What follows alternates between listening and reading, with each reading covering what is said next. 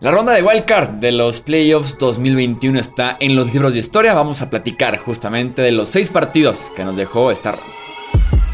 Hablemos de fútbol. Hablemos de fútbol.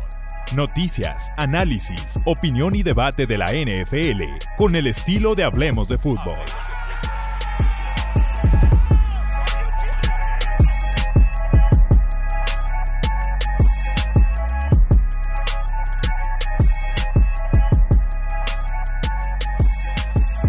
¿Qué tal amigos? ¿Cómo están? Bienvenidos a un episodio más del podcast Hablemos de Fútbol. Yo soy Jesús Sánchez, un placer que estén aquí nuevamente con nosotros. Me acompaña en el capítulo de hoy mi amigo Tony Álvarez para poder comentar lo que fue, seamos sinceros, una decepcionante ronda de comodines. ¿Qué tal, Chuy? Saludo con mucho gusto. Sí, esperábamos más emociones, terminaron por pues quedarnos a deber varios equipos, ¿no? Entendiendo que algunos sí entraron como comodines, pero creíamos que con el talento que tienen en sus rosters, podían presentar un desafío para los mejores sembrados. No fue el caso y, bueno, esperemos que la ronda divisional nos dé más de qué hablar. De eso hablaremos en la previa. Sí, solamente un no favorito ganó, un visitante, también se podría decir que fue San Francisco. Fuera de eso, pues tenemos victorias abultadas por doquier, ¿no? El Cincinnati tal vez no está abultado el marcador, el partido no fue el mejor, eh, pero sí, tenemos que hablar de esta ronda de comodines. Ojalá nos esperen una mejor ronda divisional. Eh, empezamos platicando el San Francisco en contra de Dallas. Justamente el único partido en el que ganó el underdog. En el que ganó el desfavorecido en las apuestas. En los pronósticos incluso. San Francisco le pegó 23 a 17 a Dallas. Eh, arrancamos directamente por el final. Eh, básicamente, sí, por si no lo vieron, por si durmieron ahí en una piedra, en la mitad de la nada, en una casa de campaña, no sé. Em, básicamente quedaban 14 segundos en el partido. Dallas estaba en la 40 de San Francisco, abajo por 6 puntos, ¿no? Buscando el touchdown que lo empatara y después el punto extra que lo ganara para los Cowboys. Y lo que pasa es que con 14 segundos sin tiempos fuera, Dallas manda un acarreo por el centro del campo en el que se tratan de apresurar para poder azotar, el balón. No lo consiguen y el reloj se termina, llega a 0 segundos. Victoria para San Francisco y ni siquiera hubo una oportunidad para que Cowboys intentara el pase a la zona de anotación. Eh, ¿Cómo ves tú todo este escenario, Tony?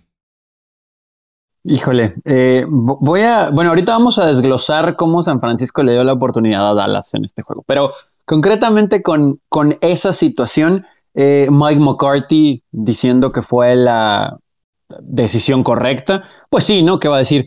Eh, ya no tienes tiempos fuera. Y si bien el centro del campo está libre, porque los 49ers, esto es algo muy curioso, en esa serie ofensiva en la que los 49ers eh, nuevamente se empeñó en, en, hacer un juego, esto que no debió de ser un juego, la verdad es que primero estaban cubriendo el centro, no estaban cubriendo las bandas. Y justo en esa jugada cubren las bandas. Y me imagino que eso fue a lo que se refería Mike McCarthy, ¿no? O sea, tengo el centro libre que corra Dak y rápido azotamos y tenemos una oportunidad más. Pero entendiendo eso como argumento, si es que de verdad se puede tomar así, volvemos a lo mismo. Ya no tienes tiempos fuera y corres el riesgo de que algo como lo que pasó terminara, ¿no? Por, por suceder. Y aún así, Chuy, ok, 13, 14 segundos quedaban, ¿no? Eh, si buscabas un pase, tal vez te daba una mayor oportunidad de alinearte, porque todos los jugadores iban a estar de alguna forma cerca por el timing de la jugada, si es un slant, o a lo que voy es que aquí al correr Dak, él va a pasar los dineros muy rápido, los receptores están muy aislados, o sea, no te da un tiempo para llegar a la línea de golpeo y azotar la pelota como tal vez un pase si te lo hubiera dado. Tampoco estamos diciendo que con un segundo hubieran anotado y ganado, pero por lo menos te das una oportunidad. Y aquí, como que los Cowboys se fueron por la más difícil, la, más difícil, y encima de todo viene ese error mental de no darle la pelota al oficial, que sabemos que por regla él la tiene que acomodar. Y aparte, es una situación en la que el mismo oficial, en el afán de apresurarse, es muy curioso, acomoda dos veces la pelota. Se la quita al centro, la retrasa un poco y luego me imagino que él dice, hoy creo que la retrasé de más, ya no vi dónde estaba el otro oficial acomodado, sí la puse bien, y luego la adelanto un poquito más. Todo esto pasa en un segundo de juego y era el último. Entonces. y aparte en el camino arrolló a Dak. En el camino se llevó a Dak porque venía apresurado, venía muy lejos. En ese sentido lo entiendo. Y tiene que pasar por ahí. O sea, tiene que llegar rápidamente al balón. Cruzar por el entre el guarda y el centro. Lo hemos visto ya antes. Y sí, sin querer se lleva a Dak. Pero creo que eso es lo de menos. Creo yo que en ese sentido, el oficial, como dices tú, cumple con su trabajo. Aquí el jugador no tiene que colocar el ovoide es el oficial el que tiene que marcar dónde acabó la jugada, apoyarse de su otro compañero en la lateral y decir, está dos, tres yardas adelante este balón, déjame lo coloco de forma correcta, donde tiene que ser. Y aparte de que aunque esté bien colocado, el oficial tiene que terminar de mm, tocarlo de alguna forma, ¿no? Levantarlo y volverlo a poner porque tiene que ser oficialmente el, el que pone ese spot.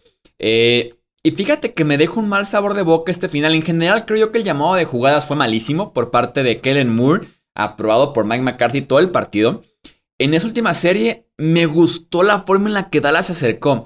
Fue este pase eh, en el que involucran una pichada para atrás, un, como un doble pase y consiguen 10-15 yardas, ¿no? Después tiene un pase pantalla con tres wide receivers bloqueando, ¿no? En lugar del típico, la línea ofensiva sale a bloquear, no. Tres wide receivers para que sea rápido el desarrollo, lo consiguen. Después un pase con Dalton Schultz que se sale, o sea, llegaron de forma muy creativa a la 40 y con 14 segundos pedir que saques dos jugadas involucrando una en la que no se tiene el reloj, es acercarte a la muerte, es pedir que se acabe ese, ese tiempo, ¿no? Yo hubiera preferido, no sé tú, yo hubiera preferido desde la 40 con las armas que tienes y con un DAC que tiene brazo de sobra, ir a zona dos veces o si es un milagro, ir una tercera vez incluso. Hubiera sido complicado. Pero prefiero desde la 40 buscar ya la zona porque no sé qué tanta diferencia hubiera hecho el buscar la zona desde la 40 a buscarla desde la 26. Eh, y no sé si valga la pena el riesgo del reloj, que ya vimos que no, por 14 yardas de diferencia, que realmente al final del partido ya es ir a la zona y que te ayude un poquito la suerte y tus playmakers cada las le sobran en ese sentido.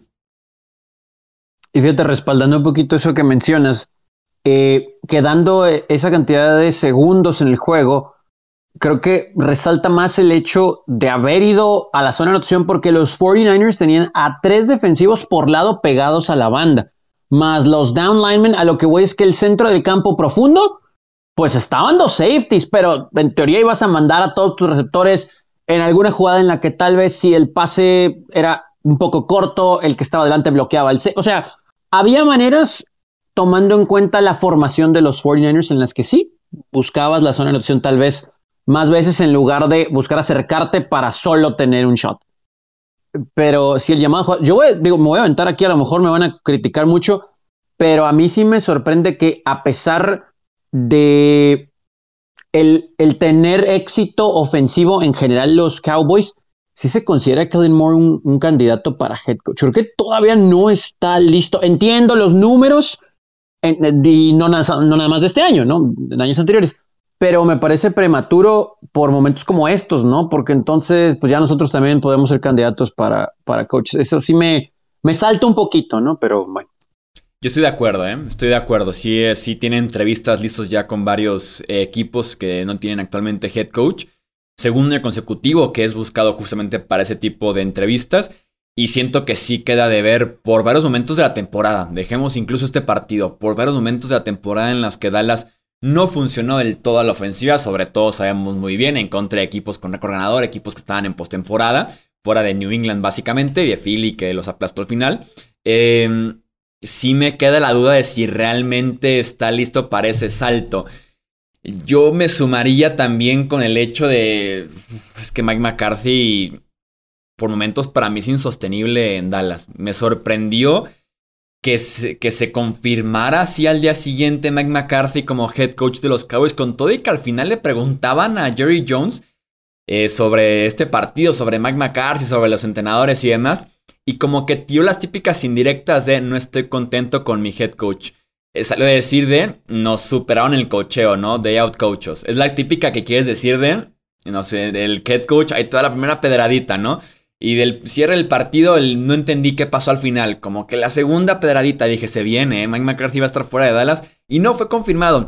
Y más porque desde el año pasado ya cuestionábamos un poquito el hecho de McCarthy sí viene de ser campeón divisional. Pero al final de cuentas se repitió la misma historia de hace 25 años con Dallas, que es no se puede ganar en postemporada, te persiguen los fantasmas y encuentras formas de perder muy Dallas en postemporada. Sí, además, eh, digo, lo de McCarthy desde que la semana 2 del año pasado, semana 3, se había metido en problemas que creíamos que no lo iban a aguantar ese año. Eh, también fue un contrato lucrativo y extenso, en el cual, bueno, hay cláusulas que podemos decir, ¿no? A pesar de que sobra dinero en Dallas, que podían sostenerlo más allá del rendimiento, ¿no? En, el, en los juegos y en las temporadas. Pero volvemos a lo mismo, si es muy difícil eh, cuando tienes temporadas regulares buenas o muy buenas y al final del día volteas a tu alrededor y seamos sinceros, el este hoy en día, por más que somos fans de la defensa de Washington y que le queremos dar una oportunidad tal vez a Filadelfia porque tiene talento, el, el, este es de Dallas, Dallas sano, Dallas se lo va a llevar. Entonces a lo que voy es que en realidad no hay competencia, por ende está sucediendo lo que tiene que suceder. Ya en playoff es cuando este equipo, estos coaches, el mismo Jerry Jones, es evaluado y no pasa absolutamente nada, ¿no? Entonces, es complicado. Creíamos tal vez que habían elegido bien con McCarthy, pero su toma de decisiones ha sido muy cuestionable. Hablábamos de lo de Moore y bueno, el desempeño del equipo. Ahora, con eso dicho, ¿qué más puede modificar Dallas, no? O sea, creíamos que habían arreglado la defensa. Seguramente en, en la offseason vamos a hablar a profundidad de esto, pero creíamos que habían arreglado la defensa y aquí da la impresión de que hasta San Francisco los dejó vivir ofensivamente. Sí, ¿no? Y que en ese sentido se puede hasta criticar bastante el hecho de que Dallas llegue con siete puntos, ¿no? Al último cuarto y que es realmente la intercepción de Jimmy Garoppolo la que regresa a Dallas al encuentro, ¿no? Cuando perdían por 16, tenía la posesión en ese momento San Francisco y ya viene después la intercepción, touchdown de Dallas, después un despeje de San Francisco y empieza un poquito el cierre del partido emocionante, ¿no? Y no dejas de ser, como decía al principio, no dejas de ser el único local que perdió. Y en ese sentido, las formas importan mucho, creo yo, en Dallas. Y por el mismo interés que hay en, que Kellen Moore, yo sí creía, Mike McCarthy se va y nombras de una vez a Kellen Moore como tu head coach si no lo quieres perder, que ha sido como la tirada de los Cowboys. Que también el que se puede ir es Dan Quinn. Tiene entrevistas con cuatro equipos este, en el cierre ya de playoffs para ellos. Cuatro equipos diferentes interesados en tu corredor defensivo, que fue quien cambió un poco la dinámica de esa defensiva en hacerla un poco más de conseguir turnovers. Si bien se come yardas, pero sí capturas, turnovers y demás. Entonces, daba la impresión de que este era un buen año para Dallas exactamente por eso, ¿no? Otra vez campeón, otra vez recibiendo en casa. Y se quedan cortos con una jugada que pocos entienden, que es muy criticable, que por ahí decía, yo incluso hasta llegué a pensar que esa no era la jugada, que Dak había de alguna forma improvisado, de vi el centro solo y me animé a correr, pero no. Ya después se confirmó que así fue mandada, confirmaron McCarthy y Dak que así fue entrenada entre semana, o sea que es normal para ellos decir quiero dos jugadas en ese tipo de escenarios de 20, 15 segundos sin tiempos fuera. El coreback draw, que sí, va a ser una excelente jugada porque están todos a los lados como vimos o atrás, ¿no? Se presta para correr por el centro, pero es porque San Francisco quería, quería que fueras por el centro, ¿no? Para que se acabe ese reloj. ¿Y estás practicando o, o crees que es una buena estrategia el hacer lo que el rival te está invitando a hacer, lo cual no suena para nada confiable en este deporte y en el que quieras de la vida, básicamente? Ahora también, eh, ahorita que mencionabas lo que dijo Jerry Jones de que pues les ganaron el cocheo y saludando a la distancia al buen Alex Romo, pues también, eh, híjole, para decir eso de Kyle Shanahan, y no creo, yo no creo que Kyle Shanahan sea un mal coach, pero creo que en el afán en ocasiones de no poner el juego en las manos de Jimmy G, terminas por correr, correr, correr, correr, correr, ya sabes qué es lo que van a hacer. Entonces, también hay unas posesiones, inclusive con el juego, pues es que estaban las cosas 23-7 en algún momento. Eh, después el gol de campo, la intercepción, pero los 49ers tuvieron posesiones para cerrar el juego. El pase de Jimmy G en la intercepción es muy, muy malo, muy, muy malo, y ahí es donde tal vez le podríamos dar el beneficio de la duda a Shanahan en decir, bueno, entiendo por qué Debo Samuel toca la pelota en distintos escenarios, eh, con distintos diseños, porque es tu mejor jugador a la ofensiva, porque es el que te da la mejor oportunidad de conseguir un primero y diez. pero al mismo tiempo sí se puede volver predecible entendiendo las limitantes de quarterback. Ahora, con eso dicho, pues este equipo con Jimmy G está donde está también. O sea, no, no, no, no sé cómo todavía evaluar el futuro de Garoppolo, ¿no? Tal vez no nos podemos atrever a decir que, que ya va porque está Trey Lance ahí. Tampoco nos ha demostrado Trey Lance argumentos suficientes como para decir que, bueno, él es el futuro, pero Jimmy G no lo tenemos elite. O sea, es, es, también es un problema lo que está pasando en San Francisco, a pesar del lugar en el que están, pero pues están ahí con los jugadores que tienen. Sí, Divo salva el día, ¿no? 110 yardas en 13 toques apenas, un touchdown hermoso desde la yarda 30. Platicaba a Divo porque el touchdown de Divo Samuel viene justamente después de la intercepción de Dak Prescott, en el que al momento de que ya entraba al campo para la siguiente ofensiva después de esa intercepción, le dice a Kyle Shanahan, dame el balón, y entra el partido. Shanahan dice, a ver si es cierto, se lo da. Touchdown de 30 yardas en la siguiente jugada. No ha sido especial, les Samuel. En esa última jugada en la que tenían tercera y una eternidad ya para matar el reloj, básicamente, eh, que era tercera y 10 y se avienta el, el acarreo reversible de 9 yardas y demás, se quedan en cuarta y una eh, ya para despejar en la siguiente jugada después del castigo en el que era muy sencillo, ¿no? Es, es ponle el balón en las manos a Divo Samuel de forma creativa, no por el centro, porque están esperando justamente eso, intenta algo diferente, seguro, pero diferente, y casi consiguen ese primero y 10. Con Garópolo creo yo que se confirma la descripción de es un buen quarterback Garópolo, pero es propenso al error. Y que cuando menos puedes lanzar una intercepción, el tipo te la va a lanzar. Y cuando más seguro tienes el partido, el tipo lo puede hacer cerrado.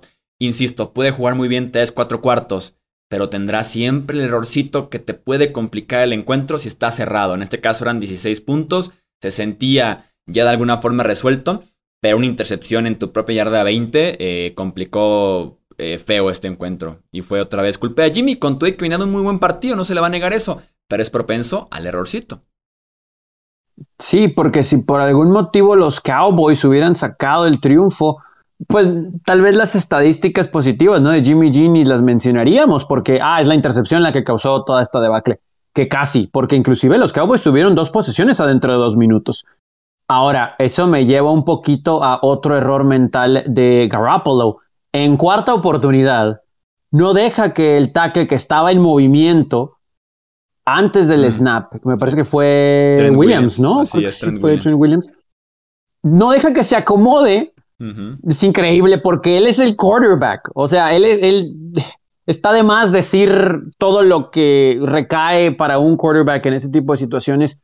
Viene el movimiento pre-snap, no deja que se acomode, sacan el snap y es primer 10, pero pues es illegal formation porque no alcanzó a acomodarse el, del tackle. Entonces, es esos detallitos infantiles, ¿no? Porque al final del día viene el castigo y luego es otro castigo, si mi memoria no me falla, y luego viene el despeje y bueno, ya lo que acabamos de platicar pero eh, no nada más es la intercepción, pues son detallitos que eh, sí nos cuesta un poquito de trabajo, pero al final tampoco creo que podemos decir que los 49ers van a estar mejor sin él, porque no, al menos no con lo que tienen en este roster.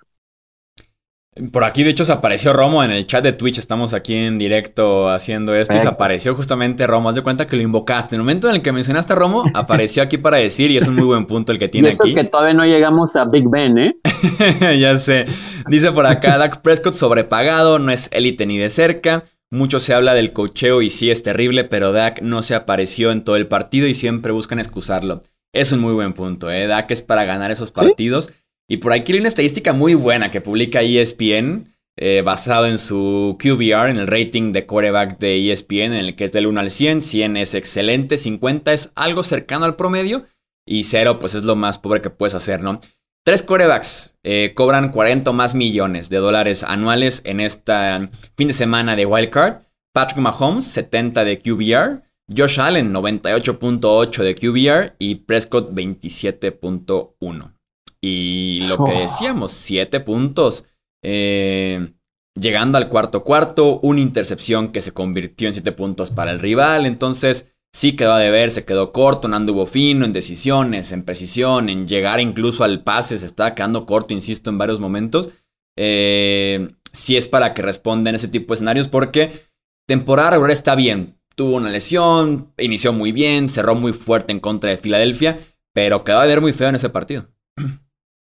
Sí, igual, ¿no? En terceras oportunidades, malas decisiones. No, da la impresión, y esto lo hemos platicado, pues desde que tomó las riendas, ¿no? Primero la justificación era está muy joven, después la justificación era no tiene receptores, y ahora ya no sé cuál es, porque ya tiene bastantito en la liga, ese contrato, el cual peleó bastante, y todavía en momentos de presión, en la bolsa, una de dos, o se queda con la pelota de más, o cuando la lanza no lo hace a donde debe hacerlo, ¿no? Entonces sí es complicado, es cierto, no es elite ni mucho menos. Igual es un buen quarterback, pero pues todavía no gana, ¿no? Digo, si algo le podemos dar en esa situación a Jimmy G, pues es que hay un Super Bowl, pero pues Dak, eh, pues Dak le cuesta, le cuesta. Ahora también en términos generales los Cowboys tuvieron 14 castigos, ¿no? Es la mayor cantidad para un equipo eh, que termina por perder un juego en playoff y es la segunda más alta en un juego de playoff en general. Entonces, eh, la indisciplina en ese sentido en la última serie de San Francisco, si mal no recuerdo, fueron tres castigos, dos para primero y diez cuando ya era tercera oportunidad. O sea, no me la contés.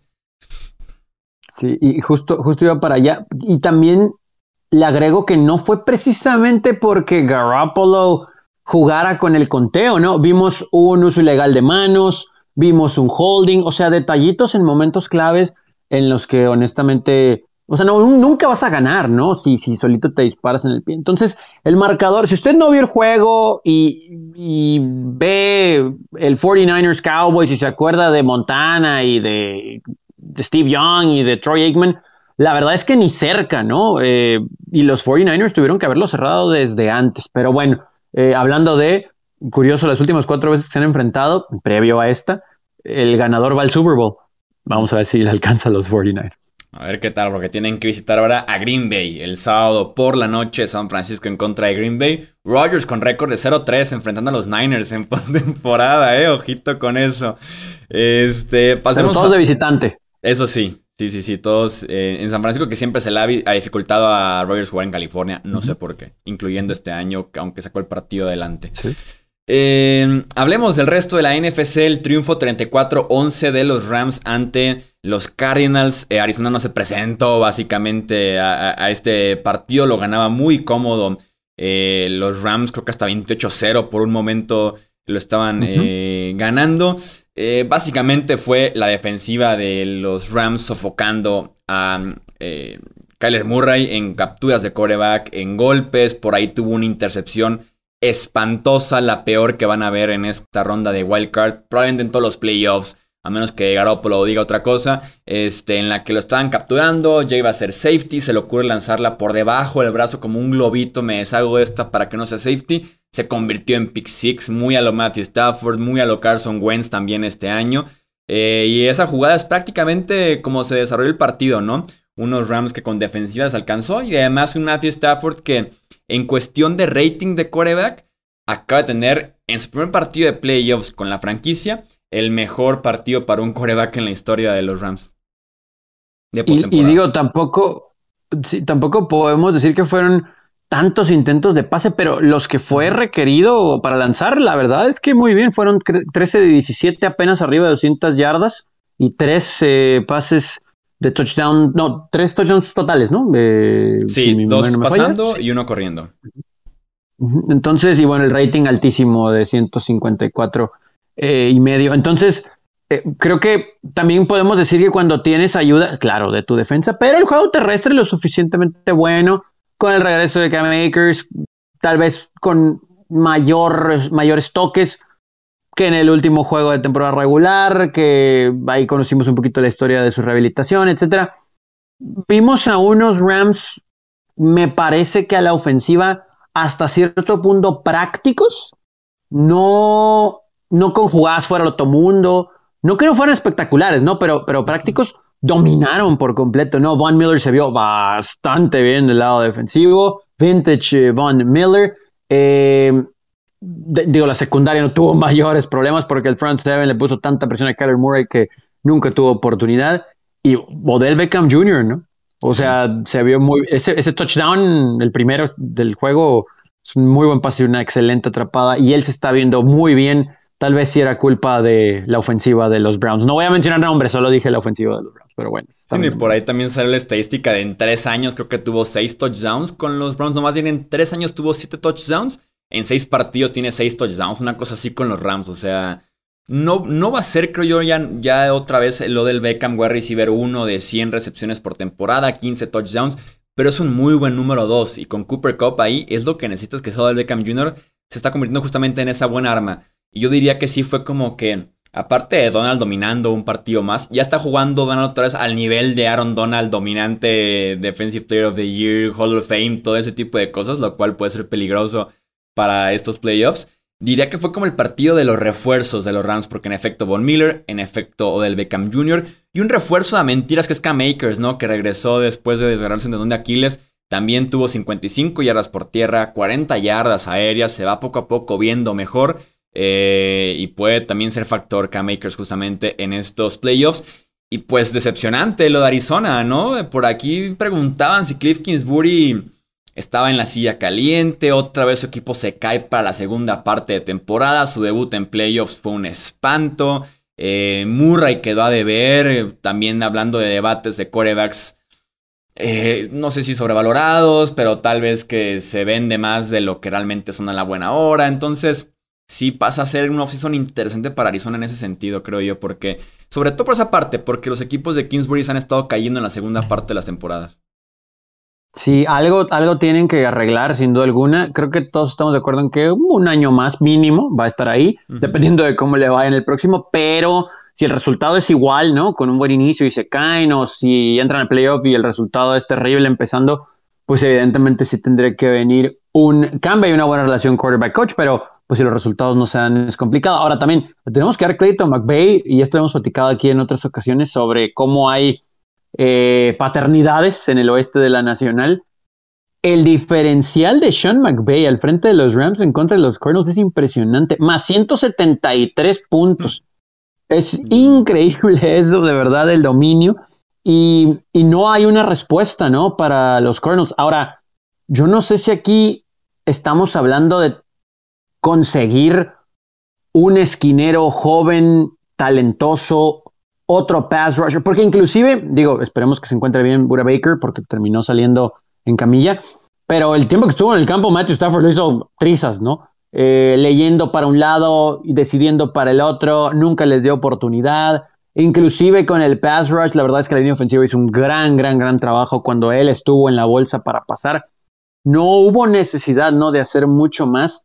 Y aquí es donde los Cardinals parece que tienen las armas a la ofensiva pero no hay protección tal vez para Kyler Murray con estos Rams. Es evidente que el equipo a vencer son los Rams, entonces vas a tener que empezar a buscar un liniero y vas a tener que pagarle a un liniero que de verdad te ayude, un guardia, un tackle, el lado ciego de Kyler Murray. Y me parece que también un defensivo de impacto real, ¿no? Porque tienes que vencer a los Rams. Y este equipo hasta cierto punto es joven, talentoso, sí, pero si no le puedes ganar a los Rams, siempre que te metes a playoffs vas a ser wildcard y siempre te va a tocar algo así. Y si te vas a cruzar con los Rams en postemporada, pues nunca los vas a ganar. Por ahí decía Cliff Kingsbury, estaba leyendo ahorita unas declaraciones de su rueda de prensa. Hablando de que pesó la inexperiencia de playoffs, es un equipo que apenas están muchos debutando, incluyéndose él mismo, incluyendo Kyler Murray. Eh, no sé si esa inexperiencia pueda justificar el hecho de que tenían yaras negativas en el primer cuarto, fueron cuatro despejes, dos intercepciones, o sea, sí fue realmente un inicio desastroso para Arizona. Y para cerrar en, el, en la NFC, victoria de Tampa Bay también sencillita, 31-15 ante Filadelfia, iban 31-0 realmente antes de que ya en tiempo basura Philly maquillar un poco el marcador. La intensidad de la defensiva de Tampa, ¿eh? fue como ningún otro partido en la temporada regular. En la prueba lo decíamos, ¿no? Decíamos, daba la impresión de que Tampa estaba como en cruise control, ¿no? Estaba como en neutral en temporada regular y sí se notó como que la diferente velocidad que tenía esa defensiva estaba muy preparada para las run pass options, el read option de Filadelfia con Jalen Hurts Rapidísimo cómo estaba cerrando Devin White, Lavonte David, Carlton Davis cubriendo a Devonte Smith. Y se aprovecharon por completo de un muy inexperimentado Jalen Hurts y que pagó cada jugada que le ganaban por experiencia, por velocidad y por preparación. Esa defensiva, tanto jugadores como coacheo de Tampa Bay. Sí, los números de Hertz eh, medio, medio terminan por ser decentes en cuanto a yardaje por el tiempo que decías, ¿no? Que ya al final la ventaja era tal que, bueno, eh, se iba a relajar el equipo de Bucaneros. Pero esas dos intercepciones son producto de, uno, la presión y dos, también el, el tener un quarterback novato que no sabe todavía leer este tipo de defensas, ¿no? Porque hay que ser sinceros, con el talento que tienen los Bucks, la intensidad mostrada y los coaches, tienen muy buenos coaches, ¿no? Todd Bowles es un, es un genio en la defensiva, no le fue muy bien como entrenador en jefe, pero es un genio en la defensiva. Ya sabemos que Byron Leverage resulta que es candidato también para head coach, y a diferencia de Kellen Moore, creo que le podemos poner palomita. Mucho tiene que ver el hecho de tener a Tom Brady ahí. Pero honestamente la defensa se comió, ¿no? A, a los Eagles porque le dio la oportunidad a la ofensiva de los Bucks con los jugadores que tienen y el esquema para este juego de sacarlo adelante. Ya en la previa vamos a ver cómo terminan por acomodarse ante esta defensa de los Rams. Pero mientras, vamos a, darles todo el crédito, porque sí, más allá de triunfos insignia durante la temporada que tuvieron, creo que este fue el más importante por la forma en que jugaron, porque demostraron el nivel que habíamos estado esperando desde el año pasado. Hay que ser muy sinceros, ¿no? O sea, ganaron la división, pero sí nos quedaban ahí a deber en ciertos áreas. Sí, la ofensiva optó por pases rápidos, dos segundos y estaba fuera ya ese balón. Incluso jugaron mucho para arrancar el partido, para ponerse 17-0 en los primeros dos cuartos eh, sin reunión, para la defensiva confundir una defensiva también entre joven, inexperta por parte de Philly, que no era la mejor en el campo. Entonces se aprovechó muy bien en ese sentido Tom Brady, apoyado de Mike Evans, que tuvo un partidazo. Gronkowski también anotó como volver a los dos confiables, ¿no? Porque Tyler Johnson por ahí quedó de ver un poquito como wide receiver en la ausencia de Chris Godwin, de Antonio Brown, entonces hay que levantar la mano y Johnson no dio su mejor partido, sobre todo eh, al principio. Una estadística para cerrar con lo de Hertz, lanzando largo, es que se vio que estaba siempre tarde, eh, la precisión la traía por ningún lado. En pases largos de más de 20 yardas, 2 de 11 para 63 yardas y una intercepción. Creo que en ese sentido mató ritmo de la ofensiva también, mató oportunidades que tuvo muy pocas y las dejó ir, pero creo que hizo lo suficiente como para ganar su supuesto para 2022. Y a ver qué tal Philly, porque tiene picks de sobra en la primera ronda. Creo que tienen el 15, 16 y 19. Es una locura tener tantos tan cercanos en la primera ronda. Mucho tiene que ver el cambio a de Carson Wentz. Pero honestamente, sí, yo, yo no creí que Filadelfia se iba a meter. Al final terminan calificando desde una semana antes de la última. Y tienen juego terrestre, a un receptor muy talentoso. Esos picks creo que si pudieran conseguir un línea ofensivo, un defensivo de algo así, eh, tal vez le pudieran hacer ruido a estos Cowboys, ¿no? Ya, ya veremos, ya veremos. Pero por ahora, para ser aficionado de Eagles, después de la offseason que tuvieron, creo que fue una muy buena temporada. Sí, creo yo que sí. Ya por el simple hecho de creer que puede ser tu quarterback Jalen Hurts, que Nick Siriani, tu head coach novato, te llevó a playoffs, creo yo que con eso debe ser más que suficiente como para poder decir fue una buena temporada en Philly. Eso nos deja el domingo a las 2 de la tarde, Rams visitando a Buccaneers en el otro partido de la NFC. Pasamos a la conferencia americana, el triunfo 26 eh, a 19 de Cincinnati ante eh, Las Vegas. 31 años después vuelven a ganar en playoffs. Se acabó la maldición de Bo Jackson en Cincinnati. Eh, tuvieron que llegar a un punto grave como franquicia los Bengals. Primera sección global con Joe Burrow, después un top 5 con Jamar Chase. Para poder llegar a este punto, ¿no? En el que tienes un talento como el de Burrow, que dio también un tremendo partido. Jamar Chase, que decía después del partido, nadie me puede frenar. Y fue así, 9 para 116. También Tyler Boyd anota, CJ Usoma anota. O sea, realmente este equipo de Cincinnati llegó a un punto muy bajo, pero que está poco a poco resurgiendo y que tiene por fin esa victoria de playoffs. Lo que sí es que en este partido hubo un touchdown que, en mi opinión, no debe haber contado. Y con todo y la explicación de los refs, sigo creyendo que no debe haber contado. Es una jugada en la que Burrow va corriendo hacia la derecha, muy cerca al lateral, lanza el pase. El árbitro pita la jugada como si hubiera pisado afuera y después Tyler Boyd hace la recepción en la zona de anotación, es touchdown. La revisan, se dan cuenta que Burrow no había pisado afuera, por lo tanto era touchdown. Pero En mi opinión, con el balón en el aire es cuando suena el silbatazo, lo cual te, te da una jugada muerta, se repite el down, no pasa nada, se repite el down y los oficiales dicen que el silbatazo fue después de la recepción y por tanto sí cuenta el touchdown. En mi opinión aquí fue un error.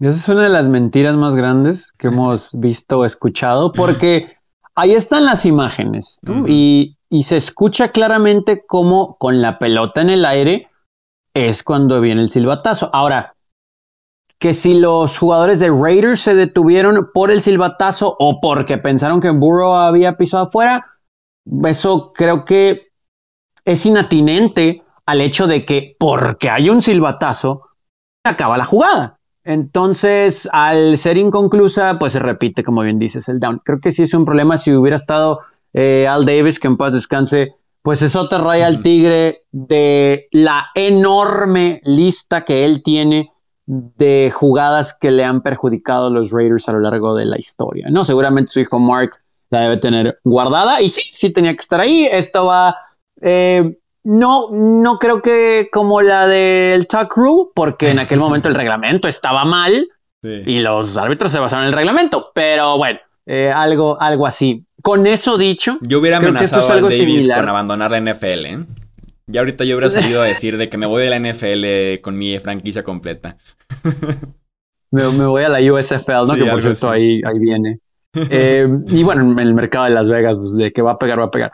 Pero con eso dicho, me parece que es similar hasta cierto punto a lo que vivimos en Dallas con el Cowboys 49ers. Los Bengals tuvieron para matar a los Raiders también. A pesar de que tuvieron muchos momentos de dominio, al final fue un touchdown la diferencia. Y los Raiders pudieron haber empatado. Ya podemos debatir si era meritorio o no. Pero creo que fue tal el dominio ofensivo Inclusive en la primera mitad, como los diseños de jugada por tierra eran para correr al lado opuesto de Max Crosby, que le tenemos que dar crédito en ocasiones a cómo corrió y sí logró taclear y sí logró vencer a la ofensiva en ocasiones para llegar a Joe Burrow, pero me parece que el game plan de los Bengals a la ofensiva fue lo suficientemente bueno como para que al final solamente estuvieran llorando en la última serie defendiendo un touchdown en contra de estos Raiders, que no jugaron mal, pero me parece que no daban el ancho. Sí, no, no, se quedaron a nueve yardas de andar sufriendo un tiempo extra, ¿no? Innecesario. Incluso, sobre todo al principio del partido, o sea, hay un fumble eh, por ahí de Derek Carr en el que Cincinnati inicia en la yarda 15 de los Raiders, solo tres puntos. En el siguiente kickoff, Peyton Barber la fildea y se sale en la yarda 2. Y la serie de Cincinnati inicia en la 45, los Raiders, solo tres puntos. Lo que destacaría de este equipo es que cada vez que los Raiders hizo puntos en este partido, Cincinnati respondió con puntos. Desde la primera serie ofensiva que hicieron tres puntos, Cincinnati touchdown. Después los Raiders hacen ya más adelante tres puntos, Cincinnati touchdown. Incluso los Raiders para cerrar el segundo cuarto hacen touchdown, Cincinnati para abrir el tercer cuarto, gol de campo. O sea, respondieron con puntos cada vez que recibieron puntos. Pero sí da la sensación de que tanto Cincinnati dio para cerrarlo mucho antes y que Las Vegas se disparó constantemente en el pie, ¿no? Siete castigos, el tema con el ref, em, lo de 10 terceras oportunidades no convertidas en este encuentro, la intercepción en la yarda 9, el fumble de Derek Carr, lo de Peyton Barber en la yarda 2. Sí fueron demasiados errores pequeños de los Raiders y aún así, a 9 yardas de poderlo empatar sobre la hora, te dice lo que fue la temporada en general, tal vez de los Raiders, no muy al estilo de Las Vegas todo este, este partido como fue su año en general. Sí, digo, hay, hay cosas muy buenas, ¿no? Hunter Renfro sigue siendo un receptor muy, muy, muy confiable. El buen Derek Carr, la verdad es que es admirable. Pero aquí también llegamos a ver al mal Derek Carr, ¿no? Al que creo que habíamos estado esperando desde hace mes y medio y que inclusive, según reportes, hacen que la oficina pues piense todavía si es o no el quarterback del futuro. Yo creo que sus últimas dos temporadas se ha ganado el derecho de serlo pero también volvemos a lo mismo, ¿no? Eh, pues los Raiders, bueno, por lo menos ya pasaron a playoffs, pero no ganaron este juego. No se notó, creo, creo que no se notó el desgaste físico y emocional que, trajo el último juego de la temporada, tiempo extra, semana corta, etcétera. Pero al final del día, en cuanto a ejecución, sobre todo la ofensiva, sí dejaron mucho que desear, ¿no? Hay, hay cosas positivas, pero algo tiene que ser. Ya no está Mike Mayock, no saben si se va a mantener Rick Bisakia, que creo que se lo ha ganado, pero siguen viendo, según entendemos. Eh, es curioso, ¿no? Pero aun cuando los Raiders tienen una temporada decente, aceptable, hay asteriscos, ¿no? Alrededor de lo que hacen. Te quería preguntar justamente sobre eso, ¿no? Bisacha con récord de 7-5 como head coach, obviamente el viaje a los playoffs y da la impresión de que, de que no va a seguir. Se despidió de, sus jugadores por medio de cartas para cada uno. Y en efecto, Mike Mayock también sale de la organización. Pudiera salir de Carr, apunta más o menos a que va por ahí el rumbo. Eh, hablaremos de nuevo gerente, nuevo head coach, nuevo coreback en un año en el que hubo muchos cambios. Creo yo que la estabilidad hubiera sido la mejor opción tal vez para Mark Davis eh, recién llegando a Las Vegas prácticamente, después de perder head coach o receiver cornerback a lo largo de la temporada, mucho drama, mucho ruido alrededor de la franquicia. No sé si este es el offseason correcto para hacer tanto cambio gerencia, entrenador y coreback. Sí, eso es, eso es, eso es cuestionable porque al final del día sabemos que cuando llega un GM quiere traer a su gente, ¿no? A su coach y tal vez eso también repercute en traer a su quarterback o al de su elección en el draft. Pero en este caso me parece que Rick Bisaccia se, se lo ganó, ¿no? O sea, este equipo estaba en, perdido en ningún lado, con tantos problemas extradeportivos con lo de Gruden, con eh, lo de Henry Ruggs y también su pick, ¿no? Eh, defensivo, su cornerback. Eh, ay, se me fue el sí, nombre, Damon pero... Damon Arnett. y por un espacio de que de dos, tres semanas, ¿no? Todo eso sucedió en un mes. Entonces, después de toda esa adversidad, que llega un coach que sí está dentro de la organización, pero cambia un poquito el chip, el vamos a enfocarnos en jugar y se meten los Raiders como se metieron a playoff, creo que sí le tenemos que dar cierto crédito. Ahora también, no es la primera vez que los Raiders tienen cierto éxito con un coach interino y que al mantenerlo todo se viene abajo. Ya pasó con Jack del Río y ha pasado en muchas otras ocasiones antes no sé, yo creo que sí se lo ha ganado Bisakia, pero todo pinta como para que cambien. Ahora, lo que más me llama la atención es lo de Derek Carr. Porque, insisto, sí, sigue siendo el Derek Carr que se equivoca, pero hemos visto números muy buenos de Derek Carr en los últimos dos años, los mejores de su carrera. Entonces me parece que ha sido suficiente como para mantenerlo. Pero volvemos a lo mismo. Eso fue con Mayock y con Gruden, ¿no? O sea, el espaldarazo de mantenerlo hace dos años fue con ellos al frente y ya no están. Entonces tal vez sí hay que hacer una modificación. Como cierre de este partido, un dato curioso, fue un récord de la NFL, empató el récord de la NFL de más goles de campo combinados para un eh, partido de playoffs con 8 entre Raiders y Bengals, pero sí fue el primer partido en la historia de los playoffs con cada equipo haciendo 4 goles de campo. Eh, el dato innecesario para cerrar con este partido. por, ahí un Ravens Colts, ¿no? Creo que también tuvo. Sí, de eh, hecho, el año que los Colts ganaron el Super Bowl. Si mal no recuerdo, Dan Vinatieri hace los 15 puntos de los Colts. Ganan como 15-6, una cosa así. Es, exactamente ese fue el marcador final. Sí, sí, sí. sí. Eh, pasamos a Pittsburgh en, contra de Kansas City, oficialmente la despedida de Ben Roethlisberger, 42-21 fue el triunfo de los Steelers, perdón, de los Chiefs. Por un momento los Steelers soñaban con la victoria, ganaban 7-0 después de que TJ Watt eh, convirtiera un fumble en un touchdown defensivo. Después apareció Mahomes. En un lapso de 10 minutos con 31 segundos de juego, empezó por ahí de 5 minutos en el segundo cuarto a la mitad del tercer cuarto, hace cinco pases de touchdown. Es un récord y por bastante. El récord le pertenecía a Tom Brady con 21 minutos y Mahomes lo hace con 10. O sea, una locura. Cinco pases de touchdown en menos del cuarto. Y los Chiefs ya lo ganaban 35-7 y el partido se acabó, ¿no? De la mano de Tyreek Hill, Travis Kelsey. Bienvenidos a la ofensiva de los Chiefs oficialmente. Byron Pringle, Jerry McKinnon, nuevas armas en plenos playoffs para Kansas City, específicamente para Patrick Mahomes. Y es muy curioso cómo los Chiefs modificaron su plan de juego sobre la temporada porque creíamos, ¿no? Que iban a ser hasta cierto punto los mismos Chiefs, ¿no? Dominantes. Resulta que todos los estudiaron, sabían cómo defender en contra de ellos y entonces no se, no se desesperaron cambiaron a pases cortos, cambiaron a correr un poquito más. La línea ofensiva dio dividendos que nos había generado muchas dudas en el primer mes de la temporada, después de las ausencias que iban a tener comparándolo con las del año anterior. Y ahora vuelven a ser ese equipo de miedo, ¿no? Y, eso, esa explosividad ofensiva le da a la defensa un colchón impresionante, ¿no? Como para poner presión cuando quieren poner presión, como para jugar un poquito off si es que así lo deciden. También me parece que es un abuso de este equipo de Steelers que está limitado, es cierto. Tal vez podemos decir que no sabemos cómo es que están en postemporada porque hubo momentos de juegos, ¿no? En los que, en todo el año y que se trasladó a este último, que fue, por cierto, el último también de Big Ben en su carrera, seguramente, eh, donde no se veía por dónde, ¿no? O sea, volteas y ves a Yuyu, que por cierto venía de, de una lesión y que no creíamos que iba a jugar y al final, bueno, fue activado y palomita para él en ese sentido. Hay que recordar que también es su último año de contrato, no sabemos si va a regresar a Pittsburgh. Y luego ves a Deontay Johnson y a Chase Claypool y dices, bueno, hay talento, pero viene el snap y la línea no, no aguanta, que sabíamos que iba a ser un problema. Big Ben y la edad, el declive natural físico es, es evidente, es evidente. No hubo juego terrestre por esa misma presión del front seven de los Chiefs. Y de repente, como dices, o sea, no movían la bola, pero el fumble de Watt les dio esperanza, sobre todo a mí que me tocó en la quiniela.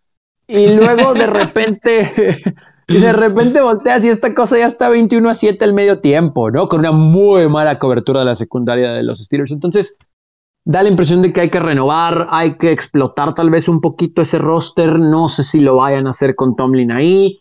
Hay reportes de que, que inclusive esto, amigos, lo escuchamos hace un año la confianza en, eh, Dwayne Haskins para el futuro en la posición. Lo volvimos a escuchar esta semana que ad hoc, ¿no? Porque pues iba a ser el último juego seguramente de Big Ben. Y no sé si sea la respuesta. Hay muchas, muchas preguntas, ¿no? En Pittsburgh que seguramente vamos a irnos preguntando e intentando contestar conforme avance la offseason. Sí, no, mucho respeto para Big Ben, lo que hizo en su carrera y demás, pero sí hubo un momento en el partido en el que tenía 25 yardas en 15 intentos y tenía yardas negativas tomando en cuenta las net yards, o sea, las capturas, las yardas aéreas menos las capturas. Entonces, eh, sí fue complicado. Tenían cero puntos ofensivos con tres minutos por jugar en el tercer cuarto. Dionte Johnson se llenó de drops que ya no había pasado este año. Najee Harris, cero fumbles en temporada regular, fumble en, en postemporada. Eh, una lástima porque sí la defensiva estaba aguantando, aguantando, aguantando, aguantando hasta que ya no pudo más, hasta que apareció otra vez Patrick Mahomes. Así como apareció Josh Allen el sábado por la noche en la paliza que le dieron los Bills 47 a 17 a New England.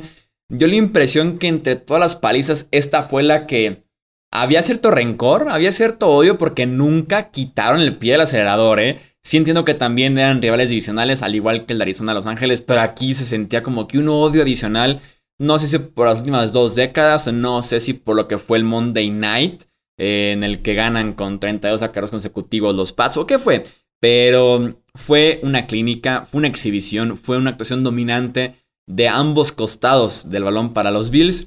Pero lo de la ofensiva fue una locura. El hecho de que tengas 7 posiciones, 7 touchdowns y de todo un poco, ¿eh? Hubo series de 89, 78, 70, 58, 39. O sea, hubo de todo un poquito donde pones el balón.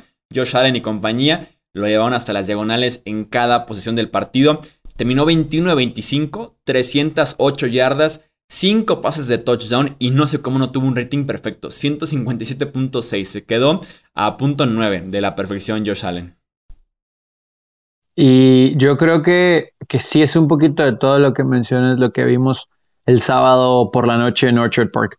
Eh, este equipo de Bills eh, eran los hijos de los Patriots con Tom Brady ahí. Hay que ser muy sinceros. Sí. Y a raíz de que Brady se va y de la llegada de Josh Allen y el talento que hay en Buffalo, las cosas sí, sí, sí, han cambiado, ¿no? digo, creemos que esta puede ser una rivalidad muy buena por muchísimo tiempo, tomando en cuenta lo que nos ha mostrado Mac Jones, esta defensa, el juego terrestre, pero me parece que sí fue un poquito de todo y lo que nos asegura el odio deportivo y el rencor es el último touchdown de los Bills. O sea, ¿quién va a llamar esa jugada, no? ¿Y quién va a involucrar a un liniero para que anote? Era una fiesta en Buffalo en el frío y nunca hubo respuesta, ¿no? De, los Belichick eh, desde las bancas para sus jugadores.